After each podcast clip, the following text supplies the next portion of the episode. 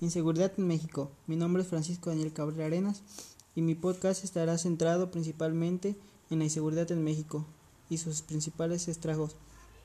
La inseguridad en México ha sido un tema de la vida cotidiana de todo mexicano, ya que todos los días oímos de secuestros, amenazas, extorsiones, violaciones, etc. Esta actualidad la hemos formado nosotros, hemos dejado huella en la historia de México por todos los estragos. Como mexicanos somos reconocidos por ser muy solidarios, mas no lo llevamos a cabo. Solo somos unos integrados más, solo platicamos y vemos, mas no damos ni aportamos nada para hacer el cambio, para dejar huella en la historia. Que de ser una nación insegura pasamos a ser una nación unificada donde uno se preocupa por el otro. Dejemos de compartir en redes sociales, dejemos de tomar, dejemos de comprar drogas, dejemos de dañarnos.